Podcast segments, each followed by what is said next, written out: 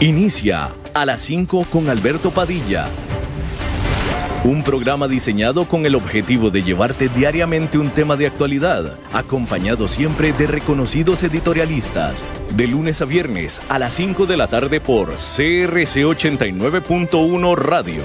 A las 5 con Alberto Padilla.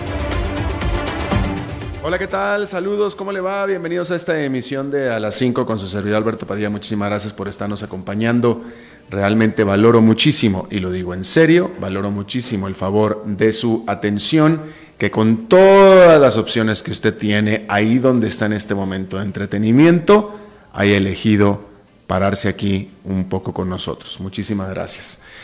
Eh, le recuerdo que las redes sociales del programa a las 5 con Alberto Padilla, tanto en Facebook como en Instagram. En Facebook estamos transmitiendo a través de Facebook Live. Un saludo a la cámara. David, un saludo para ti también. Muchas gracias. Eh, ahí en eh, Facebook pues se queda el programa grabado tanto en la página del programa como en la página de CRC 89.1 de esta estación. Para que pues aquellos que no nos puedan escuchar por la radio, pues ahí nos puedan escuchar por el Facebook. Bastante conveniente. Igual de conveniente o más es los podcasts en los que aparecemos en las principales plataformas, Spotify, Apple Podcast, eh, Yahoo Podcast, etc. Muy, muy conveniente. Ahí sí nos puede escuchar a cualquier momento, en cualquier parte del mundo, eh, a través de cualquier aparato.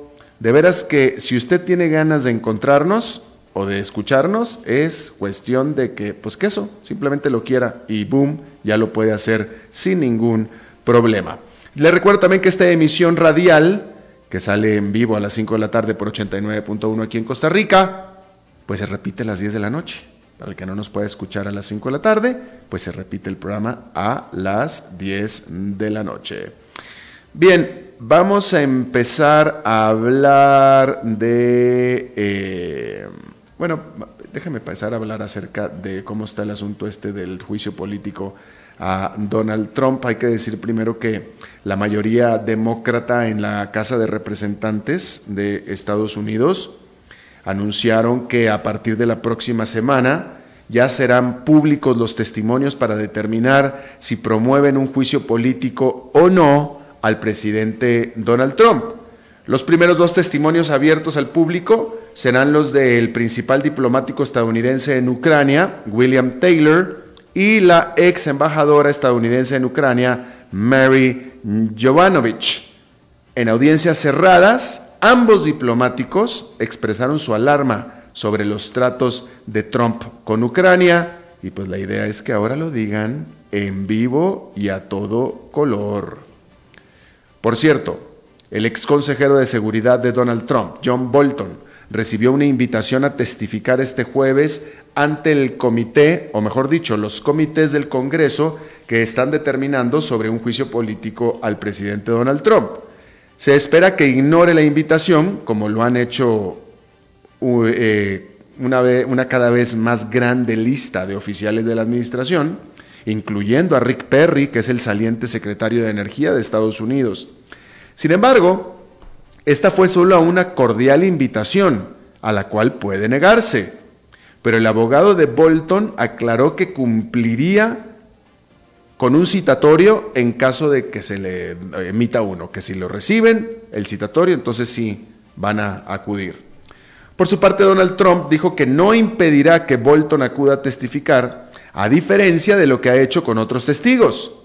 Dos de ellos, el ex subasesor de Seguridad Nacional, Charlie Cooperman, y el ex abogado de la Casa Blanca, Don McGahn, que están inmersos en batallas contra las Cortes, o mejor dicho, batallas en las Cortes, las cuales podrían resolver qué es lo que un testigo puede hacer cuando se enfrenta con demandas encontradas entre sí por parte de los poderes ejecutivo y legislativo. Básicamente en este momento está la duda eh, en teoría, o están alegando los abogados, de que pues el legislativo, es decir, la Casa de Representantes, no puede ordenar a declarar a un alto ejecutivo de la Casa Blanca. Eso es lo que ellos alegan. Y de hecho el abogado que representa al gobierno en el caso de McGahn argumenta precisamente eso, que el Congreso no puede demandar a la Casa Blanca, ni tampoco obligar a sus principales oficiales a presentarse a declarar. Pero pues esta es una visión sobre la supremacía del Ejecutivo que, todo indica, el juez nomás no comparte. Así es que vamos a ver. Bueno, en Uber, este miércoles fue el final del periodo de cuarentena accionaria para sus insiders es decir, para la gente que trabaja en Uber o que esa llegada a Uber o que, que conoce o que trabaja con Uber. Hay que decir que simplemente ya les surgía deshacerse de sus, de sus acciones. ¿eh? Estas gentes se morían porque les abrieran ya la ventana para poder deshacerse de ella y lo hicieron. Las acciones de este descubridor de los viajes compartidos, Uber, tocaron su nivel más bajo de 25 dólares con 58 centavos el primer día que sus insiders tuvieron permitido vender sus acciones. Al final del día, los títulos rebotaron a casi 27, estoy hablando esto del día miércoles, rebotaron al casi 27 dólares, pero eso sigue siendo 40% por debajo del nivel en el que estaban en su lanzamiento al mercado apenas en mayo, que era de 45 dólares. Hay que notar una cosa, los que vendieron el miércoles, es decir, los insiders, son eso, insiders. Son quienes conocen mejor que nadie los adentros de Uber. Y el que hayan rematado sus acciones obviamente indica que ellos no están esperando que las acciones vayan a subir de precio, al menos en el corto plazo. Porque si estuvieran esperando que fueran a subir de precio, no vendían. Y el hecho de que tan pronto pudieron, las remataron, es bastante, bastante indicativo. Activision Blizzard, la productora de varios de los más vendidos videojuegos del mundo, reporta sus resultados este jueves. El éxito de su última versión del videojuego Call of Duty, que fue lanzado apenas el mes pasado y que ya se convirtió en el mejor vendido videojuego de precio alto del 2019, pues deberá tranquilizar a los inversionistas luego que la empresa, basada en California, se viera atrapada en el fuego cruzado entre China y Hong Kong. Resulta que el mes pasado, Ng Wai Chong, que es un videojugador profesional de Hong Kong, expresó su apoyo a las protestas en el territorio durante un torneo patrocinado por Activision Blizzard. Bueno, pues la empresa, amedrentada por o temerosa de Beijing, suspendió a Chung de participar por todo un año y le canceló su premio económico que había ya ganado. Activision luego revisó y suavizó el castigo, pero eso no impidió las protestas en su contra, los llamados a boicotearla y una reprimenda por parte del propio Congreso de Estados Unidos. Además de que, claro, el precio de su acción cayó. Es decir, que le llovió con todo, le llovió tupido a Activision Blizzard.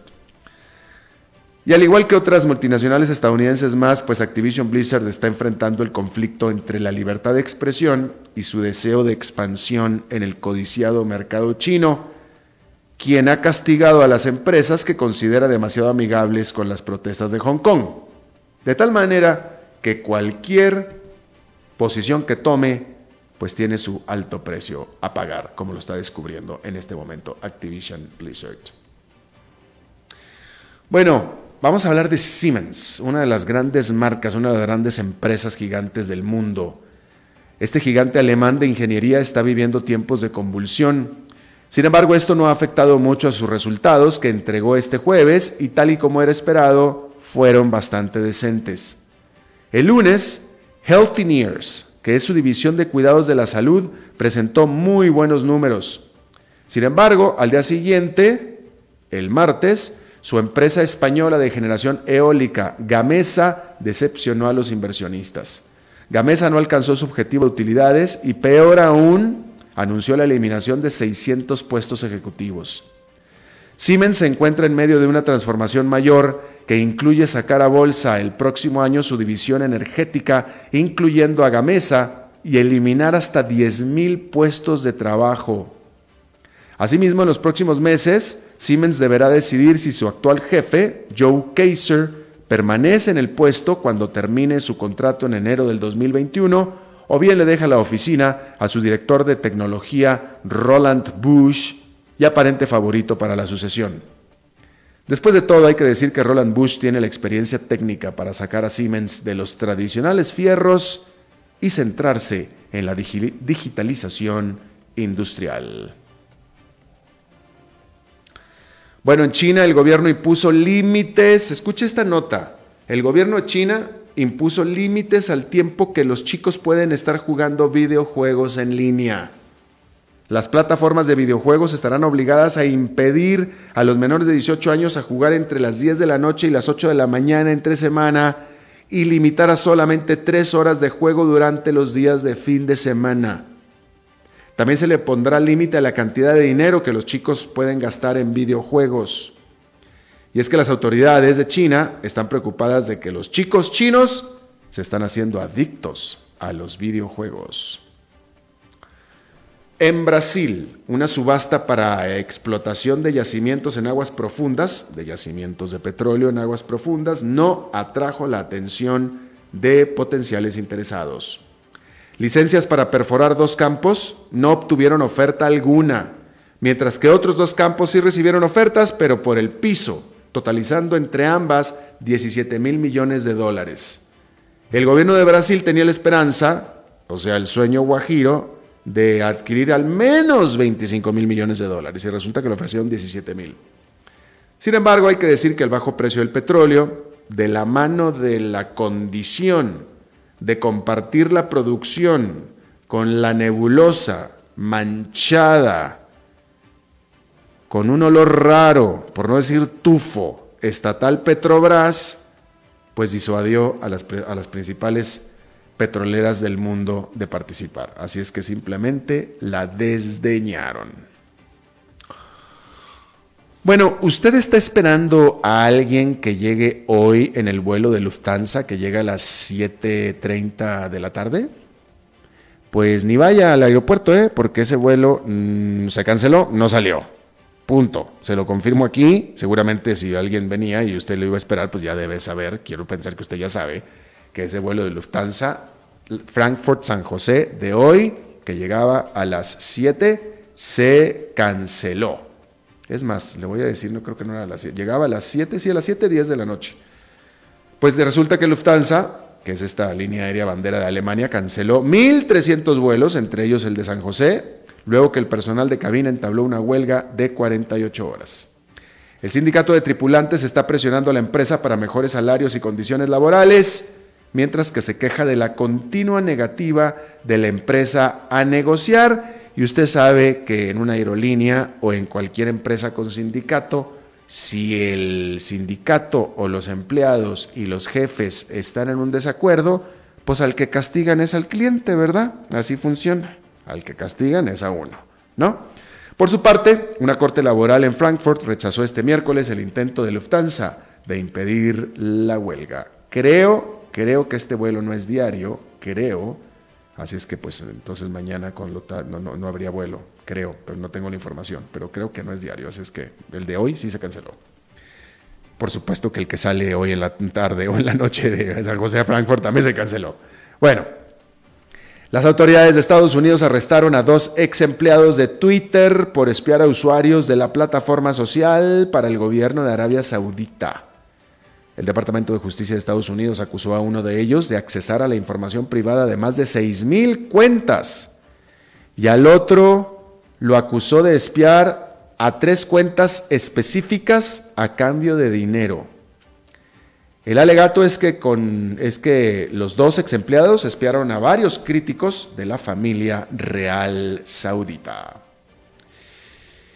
Bueno, y antes de ir a corte, esta nota que estoy leyendo en este momento, la verdad es que yo no sé, todavía no tengo la experiencia, como voy a hablar del, spam y de las llamadas, eh, eh, de las llamadas que uno recibe de spam y basuras en el teléfono o de las eh, llamadas para, para, venderle algo, etcétera. No, no, no sé cómo sea el problema aquí en Costa Rica, porque aunque yo tengo un número tico, la verdad es que todavía no he tenido demasiada relación con muchas empresas o entidades de Costa Rica, entonces pues digamos que fuera de que me están llamando preguntando por un tipo de apellido Bernal para pedirle que por favor evite entrar en problemas judiciales, fuera de eso no recibo ninguna otra llamada todavía. Pero no sé qué tan pernicioso es el problema. En Estados Unidos es espantoso. Yo aún conservo todavía, y ya no más porque ya no aguanto, mi número de Estados Unidos y hasta la fecha, con todo y que llevo más de un año y medio viviendo fuera de Estados Unidos, hasta la fecha estoy recibiendo un promedio de unas cuatro o cinco llamadas diarias, que todas son de, spam, todas, ¿no? Y bueno, estoy leyendo en este momento una nota de CNBC donde habla de que eh, las marcas, las compañías, ahora, hoy, pueden usar tecnología para poder detectar en sus eh, websites quiénes los están visitando y pueden usar ese dato, esos datos que, pueden coleccionar de la visita que usted le hizo para, para, para encontrar su email o su número telefónico y llamarlo pues para que complete la venta o venderle algo que usted entró ahí a buscar. Fíjese hasta dónde llegan. Yo, fíjese hasta dónde llegan, y, y, sí lo creo. No sé si sea aquí en Costa Rica así, o qué tan de nuevo, qué tan pernicioso sea el problema, pero en Estados Unidos es terrible. Yo no sé de qué manera tienen tanto poder estos spammers, pero por lo visto lo tienen, porque eh, es tremendo. Y, por lo visto invierten muchísima plata en ello. Eh, ahora, yo no sé, ni puedo entender, ni me imagino yo, yo ni contesto, yo punto, yo ni contesto, o sea que yo no sirvo para ellos. Pero evidentemente, claramente ante la cantidad de inversión que hacen ellos en tecnología como esto, claramente hay gente que no solamente contesta el teléfono, sino que encima da la plata. Evidentemente, porque ahí está la, inversión fuerte que hacen en tecnología. Pero es terrible, o sea, yo no he encontrado a alguien que hable bien de estas llamadas no solicitadas, no he encontrado a nadie que, las conteste, yo no he conocido a nadie jamás que haga negocio con ellos, pero pues evidentemente hay mucha gente que sí lo hace en vista de que invierten gran, gran cantidad y cada vez es peor. En la presidencia de George Bush, en su segundo periodo, si mal no recuerdo, George Bush, hijo, hizo un esfuerzo importante y estableció una ley de antillamado e incluso eh, puso una serie de restricciones y etcétera.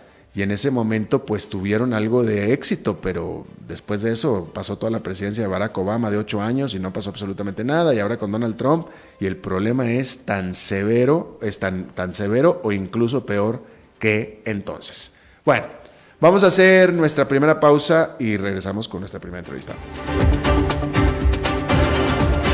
a las 5 con Alberto Padilla por CRC 89.1 Radio.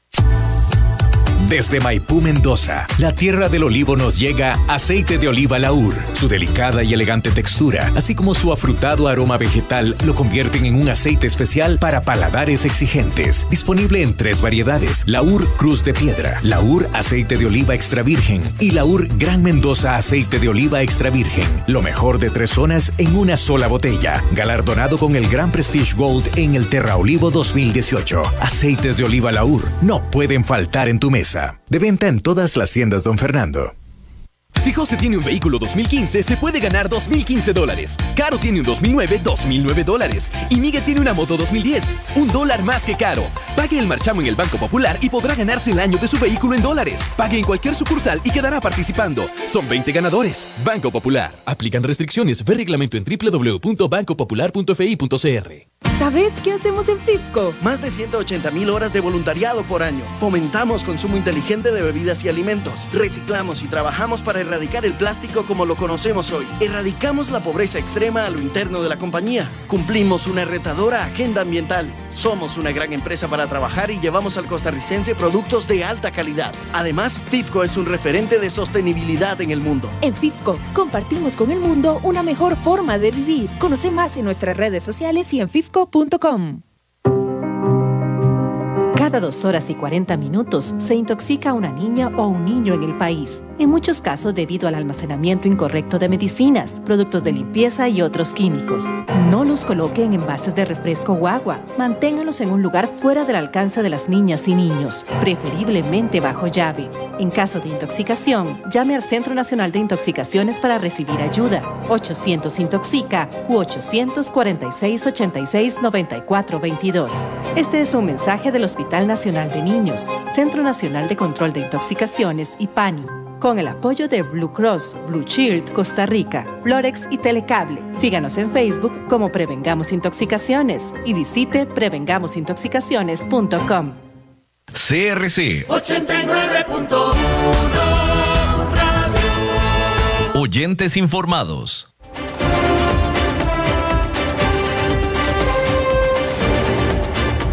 Seguimos escuchando a las 5 con Alberto Padilla. Muchas gracias por estar con nosotros. Eh, yo tengo la memoria como que los jueves eran, Eran. o son de Fernando Francia. Eran, parece, pero bueno. ¿Tú eres Fernando. Francia? Yo soy, mucho gusto. Igualmente, hombre. Oye, en serio, pero esta es la primera vez que te veo. Eh, eh, bueno, ya, la última vez, eh, tu coche último modelo eh, eh, se quedó sin gasolina, ¿no? Tú, sí. El, tu- Sí, el percance. turbo se le. Sí, sí. Seguramente. Pero, pero no ha sido por mi culpa, vamos a reconocerlo. No. No has estado en el país, te vas de vacaciones, como dice Eli, sin permiso. Tu coche nos, nos- nos dejó plantados y luego están los debates. Y los debates, bueno, eso, Muy bien, eso muy está muy bien porque es un poco de, de democracia e información para la democracia, así que las respetamos y los, los promovemos, ¿no? Mira. Sí. Hizo una Y- seña, los de la gente de la radio no ve que hiciste, cerró la boca. Mm, mm, mm. Sí, no, no, digo que respeto, eh, que eh, tu, tu opinión vale mucho, definitivamente. Este, y bueno, no, no, y aparte, bueno, bueno, bienvenido, gusto en verte. Gracias que ahora sí ya estás aquí. Y pues estamos de lujo porque nos cayó este aquí de, de a ver, déjame, a Humberto Saldívar. Que, Eh, ¿Qué tal Alberto? ¿Qué tal Fernando? Pura vida. Aquí ando ahora en jueves. ¿Qué andas haciendo en jueves? Bueno, pues ¿A qué viniste, Humberto? eh, vine a cumplir contigo, este, porque mañana no puedo estar, pero siempre me gusta estar aquí Eso. apoyándote. Mañana tienes una reunión muy importante, Sí, claro. ¿verdad? De trabajo profesional. Así es. Sí, como si es un hombre muy ocupado, Sí, de sí, trabajo claro. continuo. De los más ocupados de, de tu, de, tu, de tu grupo de Definitivamente que sí, definitivamente que sí. Bueno, Fernando, adelante, ¿qué nos traes, hombre? Mira, pues mi comentario eh, estaba diseñado para hacerse algún tiempo, ¿no? Pero eh, sigue vigente y vamos a, a- a mantenerlo. Porque resulta, yo no sé si vos sabías, yo creo que sí, porque sos un hombre muy informado, que estamos en campaña electoral. Aquí sí. Claro.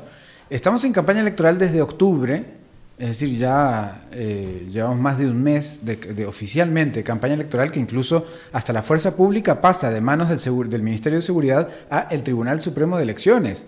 Eh, durante la campaña electoral, quien comanda la fuerza pública es el Tribunal Supremo de Elecciones en este país civilista, en donde pone en primer lugar de la agenda nacional eh, estos temas de participación popular, de las pocas que hay, porque esta democracia participativa que tenemos eh, genera una participación popular solamente en los procesos electorales y en los eh, referéndums o plebiscitos que por ahora se han hecho eh, muy, muy pocos, como el del 2007, pero también algunos regionales, como en distintas municipalidades sobre distintos temas locales. Pero entonces la participación ciudadana tiene que ver con, principalmente en la democracia costarricense, con la campaña. Pero aunque no nos demos cuenta, pues la campaña pues ya inició. Pero ¿dónde está esa campaña? No la vemos tan activa como la presidencial, obviamente. Aquí mismo, en algunas eh, eh, cuñas de, de radio, escuchamos que es una campaña que se vive de cerca. Aquí en la radio escuchamos esa cuña del Tribunal Supremo de Elecciones. Tan, tan de cerca que ni la vemos, parece. Es que las alcaldías, que realmente son de las instancias más importantes para algunos temas cercanos de nuestras realidades, no tienen la, relevancia que deberían. ¿Y quién es el culpable? Yo diría que, por un lado, puede ser la gente que no le da esa importancia, pero no está bien culpar a la gente, a la ciudadanía que tiene tantos temas por qué preocuparse y, entre otros, por sobrevivir cada día en algunos casos. Eh, entonces, ¿quién? ¿quién? ¿Quién tiene la responsabilidad? Bueno, por un lado pueden ser los partidos políticos, que eh, son esa vieja estructura que desde 1890 eh, funcionan en la democracia costarricense, una democracia entre comillas en aquellos tiempos donde no votaban las mujeres, donde no votaban los que no tenían títulos propiedad, en donde además se votaba a, voz alzada, es decir, se decía eh, frente a, los que registraban el voto tu preferencia y ellos anotaban, espero lo que vos decías, pero estamos hablando del siglo antepasado.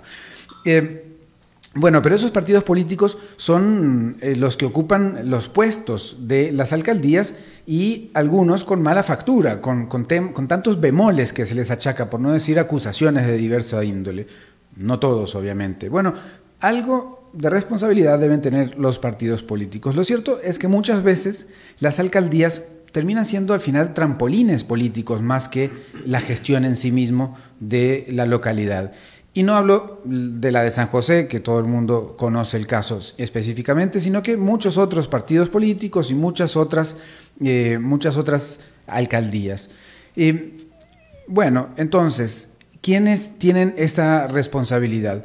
De, esos, de esos líderes que están en las alcaldías, algunos se mantienen allí y con eso están conformes y se reeligen y se reeligen por varios años. Y vuelvo, no hablo de San José. Otros buscan diputaciones por la provincia donde está su cantón del que son alcaldes.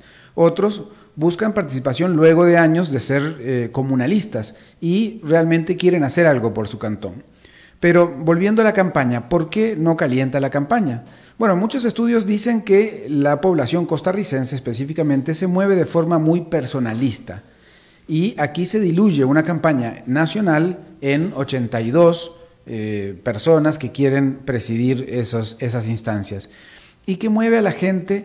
Lo que mueve a la gente es la campaña presidencial.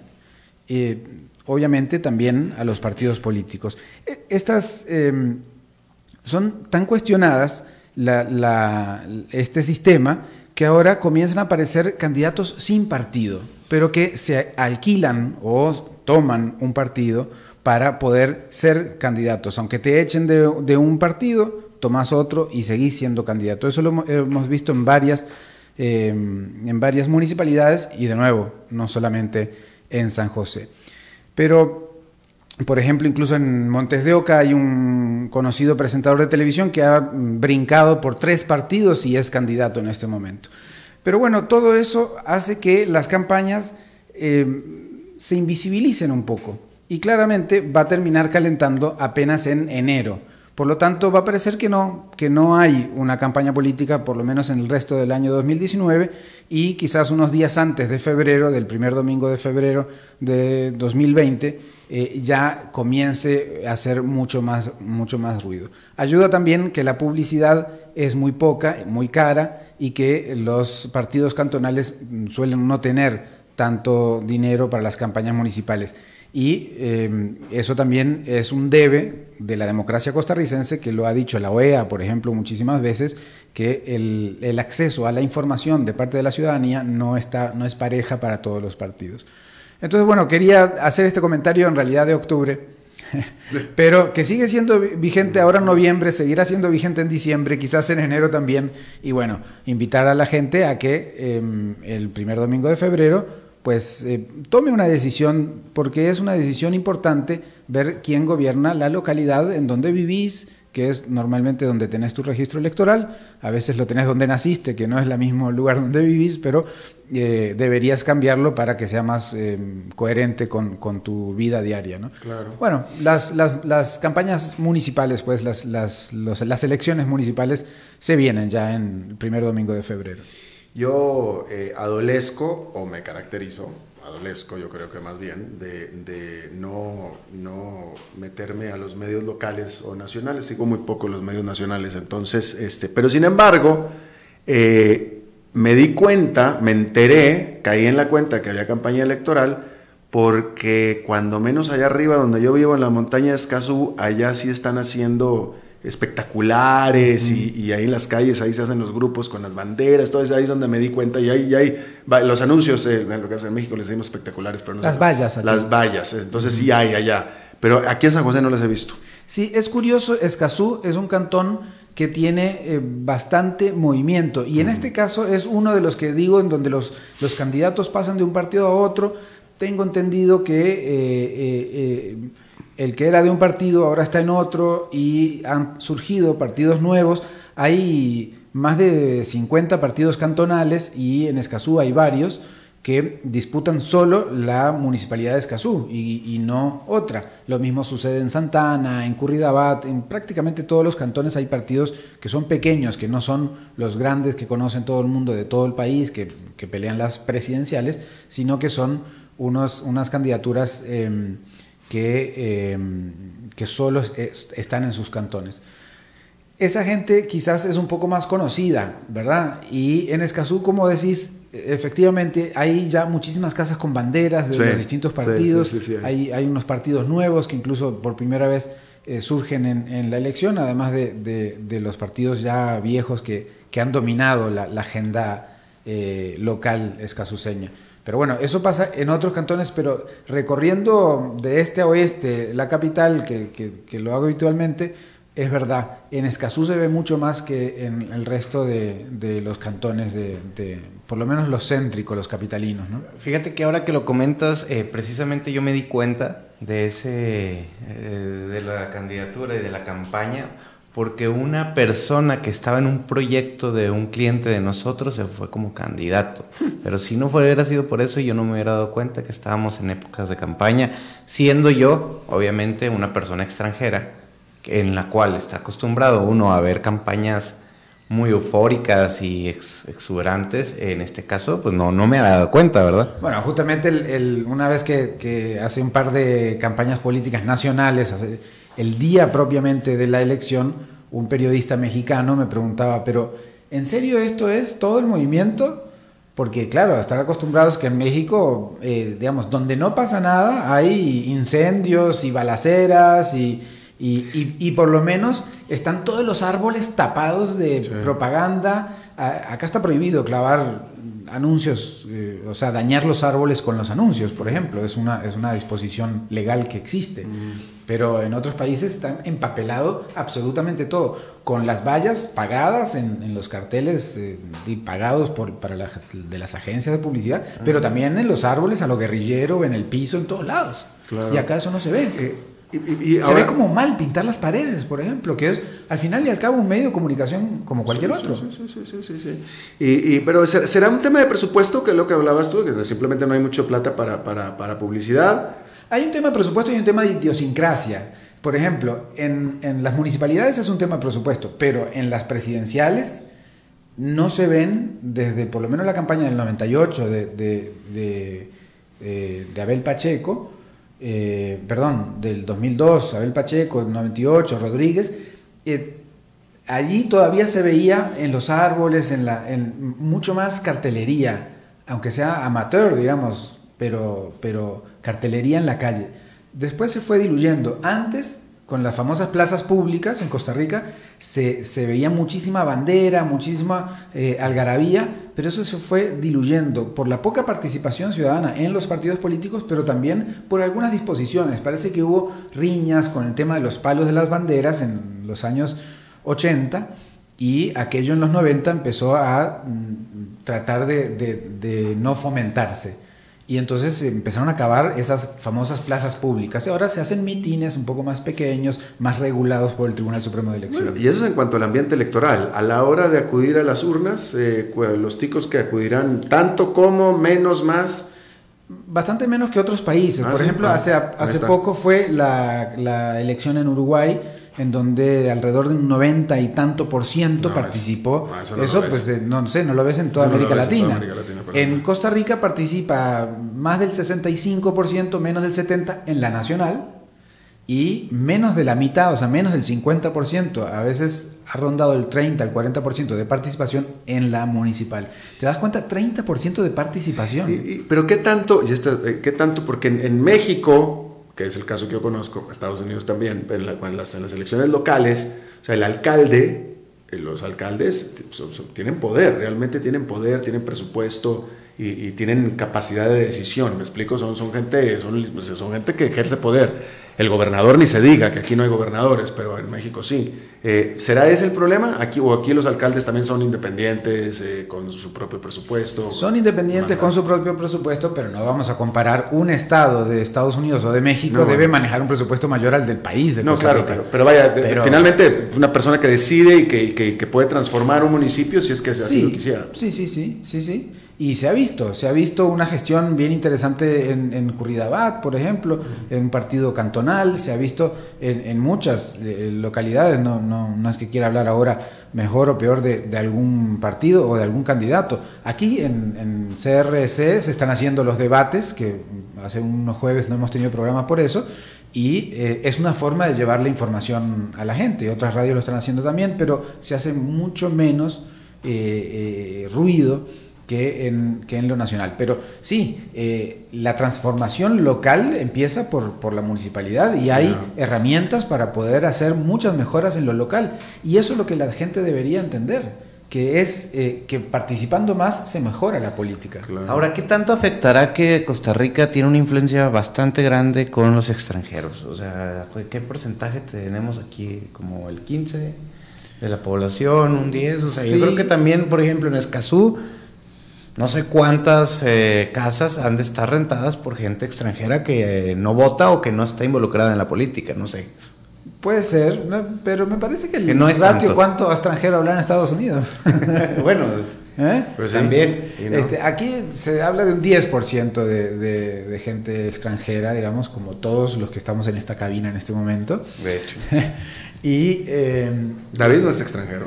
No, eh, es extraterrestre, pero no es extranjero. Bueno, todos tenemos nuestras particularidades. Exacto. Este, pero, pero no creo que eso pueda incidir porque, mm. digamos, del padrón electoral, obviamente, que son 3 millones y poquito aquí en Costa Rica, obviamente del padrón electoral, pues son todos eh, costarricenses, ¿verdad? O, ciudadanos con ciudadanía costarricense. Y de ese padrón electoral es el 30% del que vota. Entonces, olvidémonos de la parte extranjera. O sea, del 90 y, 30, que es el 25 al final. Claro, y, el, y, el, y la, la, euforia de la calle que vemos en apenas la última semana se ha ido diluyendo de los años 60, 70, se ha ido diluyendo paulatinamente hasta quedar en la última semana en donde hay euforia, que ya la gente dice, ok, tiremos todo por la ventana y salgamos a la calle, ¿no? Claro. Entonces, estas son elecciones de medio término. Estas son elecciones medio término, que, pero que además no sirven para, para juzgar. No son, no son termómetro, a, ¿verdad? la nacional, porque el, la forma es tan distinta y los, los partidos, los, partidos los liderazgos son tan distintos que eh, en general no, no funciona. Esa es otra particularidad acá. Y aquí, ¿eh? obviamente, el que tenga más músculo territorial que le dicen acá, es decir, el que tenga sus cantones bien articulados, y obviamente los dos partidos más grandes y más históricos del país, el PUSC y el PLN, son los que tienen mejor articulada esa, esa territorialidad, el PUSC venido a menos, pero el PLN todavía mantiene eh, un poco de hegemonía en ese, en ese sentido y es el que en este momento creo que tiene 61 municipalidades, por lo tanto la gran mayoría la tiene Liberación Nacional, aunque no haya ganado ya hace dos este, eh, elecciones la, nacional. Entonces, no, no, sirve ni siquiera para hacer eso que se hace en algunos países, como Estados Unidos, por ejemplo, en donde eh, eh, la elección de, del Congreso te genera una especie de... un termómetro. De, un termómetro, pero además una, una es una forma de evaluar al presidente. El presidente hizo una mala gestión, bueno, le, saco el Congreso, ¿no? Dice barómetro. Aquí no, no funciona así. Y antes, eh, desde antes del 2016, se elegía al mismo tiempo que la presidencial. Pero entonces, ¿qué pasaba ahí? Se iba arrastrado. Entonces, el, el que tenía un mejor desempeño a nivel presidencial normalmente arrastraba mucho voto, tanto para la legislatura, para los diputados, como para eh, la mm, municipal.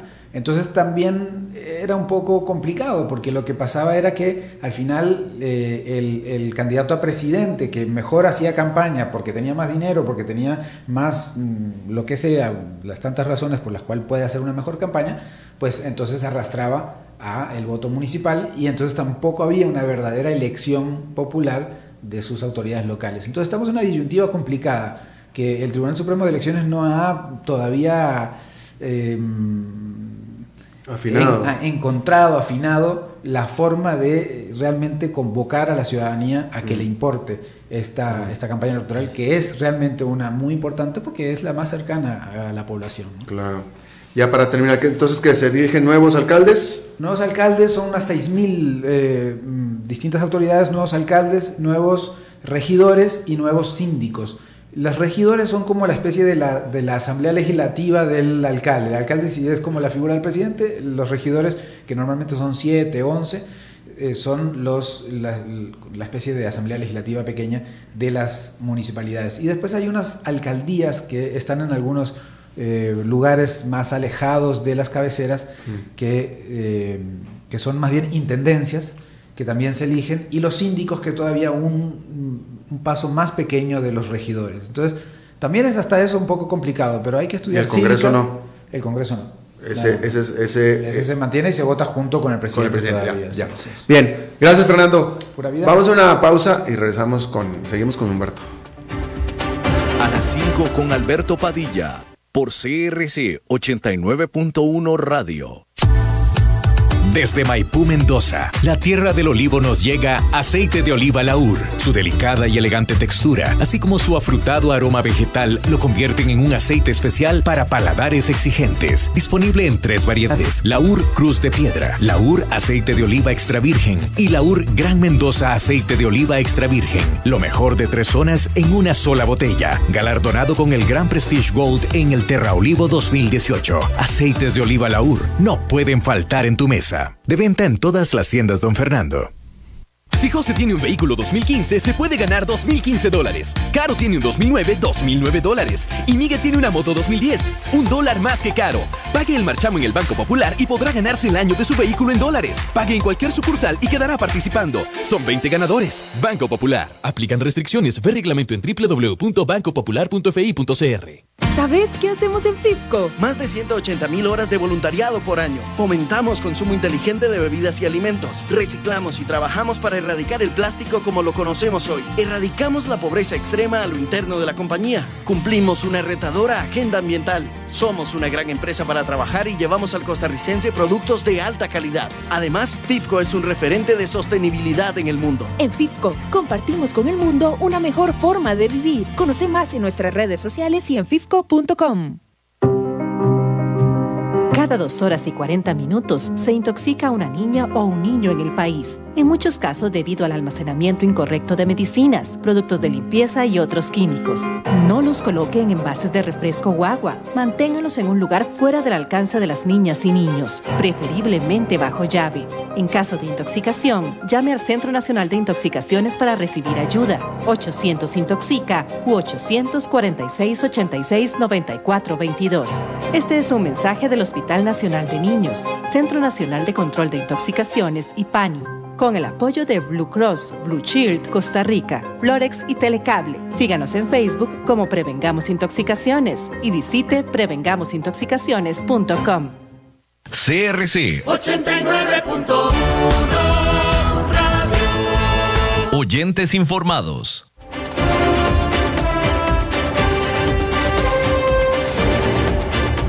Seguimos escuchando a las 5 con Alberto Padilla. Bueno, muchísimas gracias por continuar con nosotros. Y Humberto, ¿qué onda? ¿Qué tal Alberto? Bueno, cambiamos de la política un, un poquito de, de, lo que les prometí todas las semanas, un libro, eh, el libro de Sapiens. Eh, es del mismo autor que había comentado anteriormente, se llama Yuval Noah Harari, israelí. Este libro es un poco radical, Habla de cómo eh, la humanidad en, las diferentes etapas, el Homo sapiens ha venido obviamente superando a los neandertales y cómo la capacidad de la comunicación del humano fue lo que lo llevó a, a prosperar, ¿no? Pero no nada más la capacidad de comunicación, sino también la capacidad de generar ideologías, llámese corporaciones, llámese eh, religiones, llámese derechas, izquierdas, etcétera. Eh, es un poco radical en unos aspectos, a lo mejor a algunos religiosos no les va a gustar porque habla de mucha de, la evolución, pero, pero la parte de la ideológica que más me, me, llamó la atención es la parte de las corporaciones. Eh, cómo en realidad las corporaciones eh, vienen siendo una sociedad anónima de recursos limitados, así nació, donde tú ponías una corporación que eventualmente era una ideología que pegaba con la sociedad y entonces generaba un, ingreso a veces mucho más alto de lo que el patrimonio real tenía, ¿verdad? Eh, llámese, por ejemplo, ahora el Bitcoin. Entonces habla, el Bitcoin es una ideología hasta cierto punto donde eh, pues ha venido variando en base a la credibilidad que tiene de las personas, ¿verdad? Bueno, ahora pasemos a la parte empresarial. Se lo recomiendo porque habla de temas radicales de ese tipo. Ahora, pasemos a la parte empresarial que tiene que ver un poco con este sistema de trabajo y globalización, que es la parte de eh, el apalancamiento financiero. Primero les voy a explicar qué es el apalancamiento financiero. El apalancamiento financiero es el término utilizado dentro de la rama financiera que hace referencia al grado en que una empresa depende de la deuda, es decir, qué tanto es que una empresa llega a recurrir durante su tiempo de vida de los préstamos, ya sean de externos o terceros, como a personas inclusive internas. A veces eh, los mismos socios eh, prestan a la empresa. Esto con el propósito de reestructurar su capital, ampliar una línea de producción o bien simplemente financiar alguna actividad relacionada de forma directa con el giro de la empresa. El financiamiento se utiliza principalmente para reestructurar el capital de la empresa y ante esto debemos tener en cuenta que cuanto más financiamiento de la deuda utilice una empresa en la estructura del capital, tanto mayor es el uso del apalancamiento financiero. Empresas que no estén apalancadas no están realizando un crecimiento inteligente de su negocio, ya que precisamente esa es la nueva forma de la economía mundial en general. Bien o mal, es la forma más estratégica de trabajar y compartir un riesgo en el mercado para poder crecer. El ratio de endeudamiento ideal de este nivel se sitúa entre el 40 y el 60%. Si el valor de este ratio es inferior al 40%, la empresa puede estar incurriendo en un exceso de capital ocioso, con la consiguiente pérdida de rentabilidad de sus recursos. Es común que algunos empresarios tengan resistencia a apalancarse, sin embargo es más peligroso estancarse y no trabajar por un crecimiento aún con el apalancamiento, con el objetivo eh, de seguir creciendo y, y compartir riesgos, no llevarte tú todo el riesgo y aprovechar activos que tienes en desuso de la empresa. Claro, siempre debes de buscar una tasa de interés que te permita sostener un apalancamiento. Y no me malinterpreten, una cosa es endeudarte con las tarjetas de crédito a intereses muy altos y, una, otra cosa es hacer una estrategia de apalancamiento para aprovechar activos que tengas en, en, desuso, ya sea que se estén apreciando o depreciando, porque si no, si solamente los tienes ahí usando, pero no estás aprovechando ese activo en un apalancamiento que te da el sistema mundial de, económico, pues eh, estás desaprovechando toda tu, tu, empresa en realidad, ¿no? Eh, interesante hay dos temas de los que quería nada más eh, decir, pero sí, uno, uno de los grandes problemas, digo, y lo, lo, hablo así como que, como que conozco del tema porque de hecho lo tengo plasmado en mi libro, que aprovecho para hacer la promoción cada vez que tengo la oportunidad. Pero es cierto, la, la, uno de los grandes problemas de América Latina es la falta de, de acceso a créditos de la banca. Eh, la banca, a la cual en América Latina hemos aprendido a solidificar muy bien, ahora ya es una banca muy sólida, muy fuerte, no es muy flexible y no es muy dinámica y una de las características principales de la banca es que lo último que hacen es, prestar, porque las mismas condiciones no, les permiten, ¿no? No, no hay el sistema judicial adecuado, no hay... Entonces, y, siendo, siendo que el principal negocio del banco es precisamente el prestar, principalmente. Pero inclusive, digo, eh, disculpa que te, que te interrumpa, hay empresas que tienen demasiados activos y muy poco flujo. Y, están operando ineficientemente y a veces hay que hacer una reestructura a veces de eh, consultoría, etcétera, para, para nivelar y entonces ser más eficientes en eso. Pero sí, disculpa que te interrumpa, volvemos a la parte de que en América Latina definitivamente no hay el misma, la misma capacidad de apalancamiento jamás ni similar a la, a la Estados Unidos, llámese así, porque Estados Unidos las tasas de interés también son así. De todos los temas que tú has hablado aquí durante todos los meses que he estado aquí, de todos los temas, el principal y más poderoso problema, porque todo lo que tú has hablado aquí de, la, de los planes de negocio y la estrategia, bla, bla, bla, pero el principal, y te lo puedo asegurar, el principal problema con el que se enfrenta cualquier emprendedor es la plata, es del financiamiento. O sea, yo tengo la idea, tengo todo, tengo todo, y nadie me presta dinero. Y es el principal problema. Bueno, ese es de lo que quería hablar primero. Otro, y este te va a involucrar a ti, Fernando, y creo que lo hemos hablado tú y yo, que empezaste a hablar con lo del libro de Sapiens sobre la comunicación. A la hora de la hora, al final de todo, en nuestra vida, en nuestras relaciones personales, en nuestras relaciones laborales, la empresa a nivel micro, a nivel macro, etcétera, todo es acerca de la comunicación. Todo es acerca de la comunicación, cómo das el mensaje, cómo lo dices, cómo te percibe la gente, eh, fenómenos eh, Apple, por ejemplo. Apple hace muy buenos productos, pero también muchas empresas hacen muy buenos productos, sin embargo Apple los vende mucho más fácil y mucho caro. ¿Por qué? Porque ha, podido comunicar esa imagen de... Se ha posicionado en un lugar con comunicación. Comunicación. Este, eh, eh, incluso campañas políticas también. Bueno, Hitler, Hugo Chávez. O sea, unos, unos, tremendos comunicadores, tremendos comunicadores, y por eso se hicieron lo que hicieron, para bien o para mal. Cuando tú hablas o cuando tú escuchas, eh, que esto es a mí me encanta usar el ejemplo porque es verdad, ¿no? De que, bueno, ya ves que hay de repente un doctor que se hace muy famoso, ¿no? Ay, el mejor ginecólogo, el mejor pediatra, y el mejor dentista, y el mejor odontólogo. Al final es porque es un excelente comunicador, no es porque sea el mejor doctor, no, es el que mejor comunica y el que más hace sentir confianza a sus pacientes, etcétera. Y es, todo es comunicación. Correcto. Increíble que lo, eh, lo que habla ese libro, hablando de es como eh, la ideología, la capacidad del ser humano de, de, realizar cosas que no existen, o de, o, de, o de tener una ideología de algo que no existe, es lo que ha generado, por ejemplo, la economía. Yo te aseguro, y hay países que están sobreendeudados y que no tienen en oro lo que gastan, o no tienen en, en producto lo que gastan, pero no deja de ser la ideología del más fuerte como yo soy el más fuerte, yo puedo seguir gastando o produciendo. incluso una, una, ideología que a veces se oculta en las otras cosas, digamos, a nivel, en una, en una empresa, en, un, en, una forma de conducir la economía, en una forma de tomar decisiones, ocultas una ideología. Y eh, muchas veces no nos damos cuenta que hay elementos ideológicos en todas las cosas, como bien lo decías vos, que se dice en el libro, ¿no?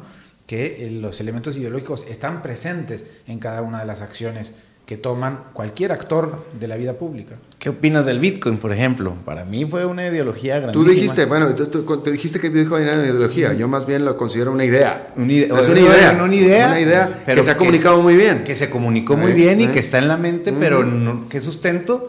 Muchas personas tienen todavía esa, esa duda, ¿verdad? Ese temor. Ahí les habla el verdugo, mira. Ahí está. Ni modo, ya, nos corrieron. Fernando, muchísimas gracias por, por permitirle a Humberto venir aquí a, a, tu día. Compartir, a compartir. A compartir. Muchas gracias, Fernando. Gracias, Alberto. Gracias, Humberto. Y gracias, Fernando. Bueno, y gracias. Eso es todo lo que tenemos por esta emisión de A las 5 con servidor Alberto Padilla. Eh, espero que termine su día en buena nota, buen tono y nos reencontramos en 23 horas. Que la pase muy bien.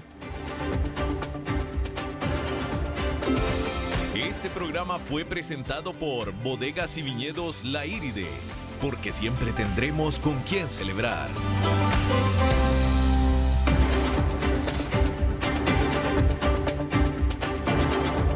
Concluye a las 5 con Alberto Padilla un programa diseñado con el objetivo de llevarte diariamente un tema de actualidad, acompañado siempre de reconocidos editorialistas, de lunes a viernes a las 5 de la tarde por CRC 89.1 Radio, a las 5 con Alberto Padilla.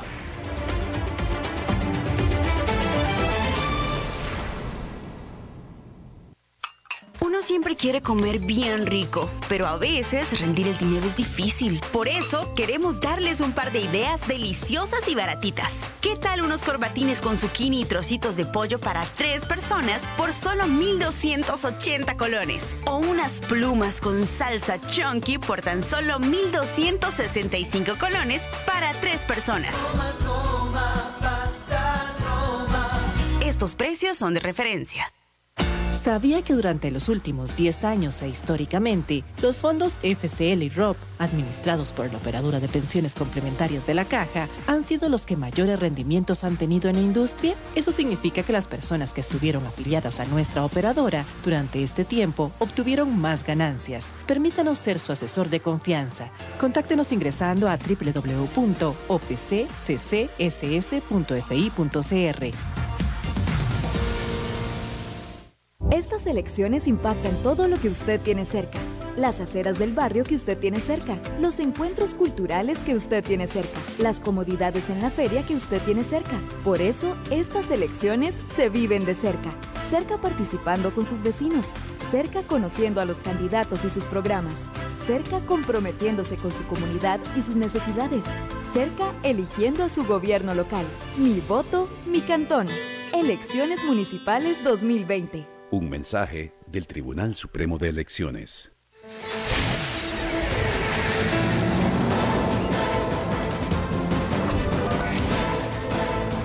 Inicia el resumen informativo en noticias CRC 89.1 Radio. Hola, ¿qué tal? Son las 17 horas con 58 minutos y estos son nuestros titulares. Solo la mitad de los que aspiran a tener recursos del fideicomiso del IMAS consiguen acceder a ellos. El sacerdote Hugo Brenes fue separado de su cargo por aparentemente abandonar a su sobrino en el desierto de Arizona, en Estados Unidos. El Ministerio de Obras Públicas inició con el segundo operativo para quitar la publicidad ilegal en carreteras. La Municipalidad de San José definió hoy el orden en que aparecerán las carrozas en el Festival de la Luz 2019. En el mundo, la economía mundial alcanza un endeudamiento récord, según la directora del Fondo Monetario Internacional, Cristalina Georgieva. Y en los deportes, Aprisa jugará esta noche el primer partido de la final de la Liga CONCACAF. Denuncia. La Defensoría de los Habitantes denunció que solo la mitad de los que aspiran a tener recursos del fideicomiso del Instituto Mixto y de Ayuda Social consiguen acceder a ellos. La razón por la que el otro 50% de los aspirantes no obtienen los fondos es porque sostienen deudas con casas comerciales o porque tienen manchados los antecedentes crediticios. Así consta en una investigación de la Defensoría sobre el sistema de banca para el desarrollo. Según el convenio de cooperación entre este sistema y el IMAS, se trasladaron 500 millones de colones del Fondo de Avales del Fideicomiso Nacional para el Desarrollo al Fideicomiso del IMAS.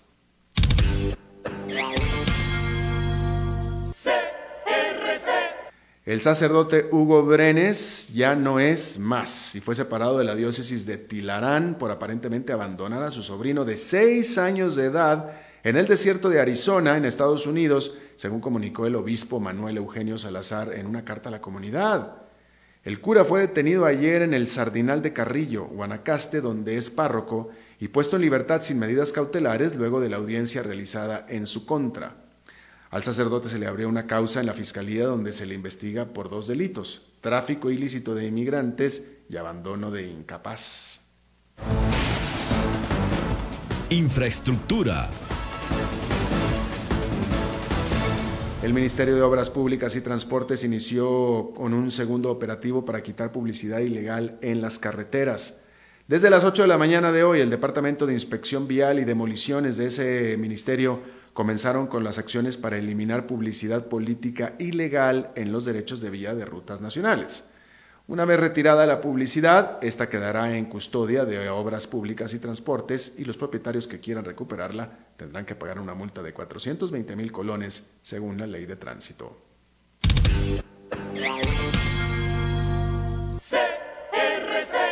La municipalidad de San José definió hoy el origen en que aparecerán, el orden mejor dicho, definieron el orden en que aparecerán las carrozas en el Festival de la Luz 2019.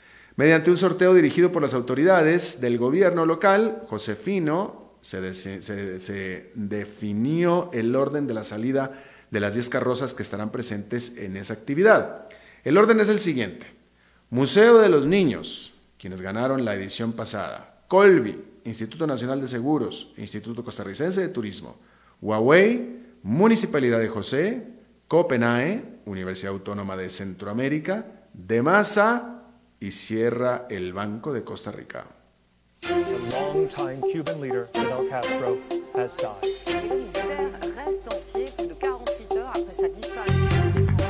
Internacionales. La economía del mundo alcanzó un endeudamiento récord, según la flamante directora del Fondo Monetario Internacional, Cristalina Georgieva. La deuda mundial de los sectores público y privado combinados alcanzó los 188 billones de dólares, lo que significa un 230% del Producto Interno Bruto Mundial. La deuda aumentó un 14,6% en comparación con lo estimado por el fondo en abril del 2018. La pasión de los deportes en noticias CRC 89.1 Radio. Saprissa jugará esta noche el primer partido de la final de la Liga CONCACAF.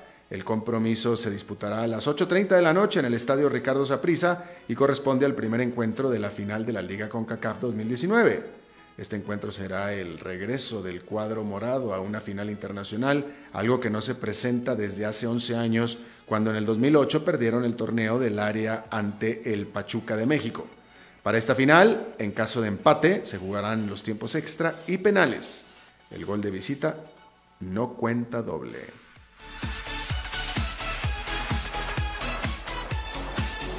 Estoy informado a las 18 horas con 3 minutos. Dentro de exactamente 12 horas, las primeras informaciones del nuevo día.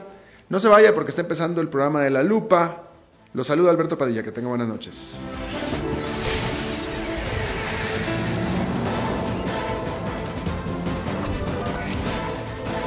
Este fue el resumen informativo de Noticias CRC 89.1 Radio.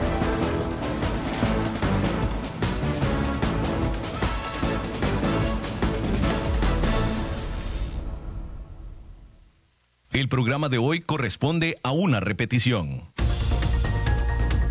Inicia La Lupa, el programa que muestra los hechos en su tamaño.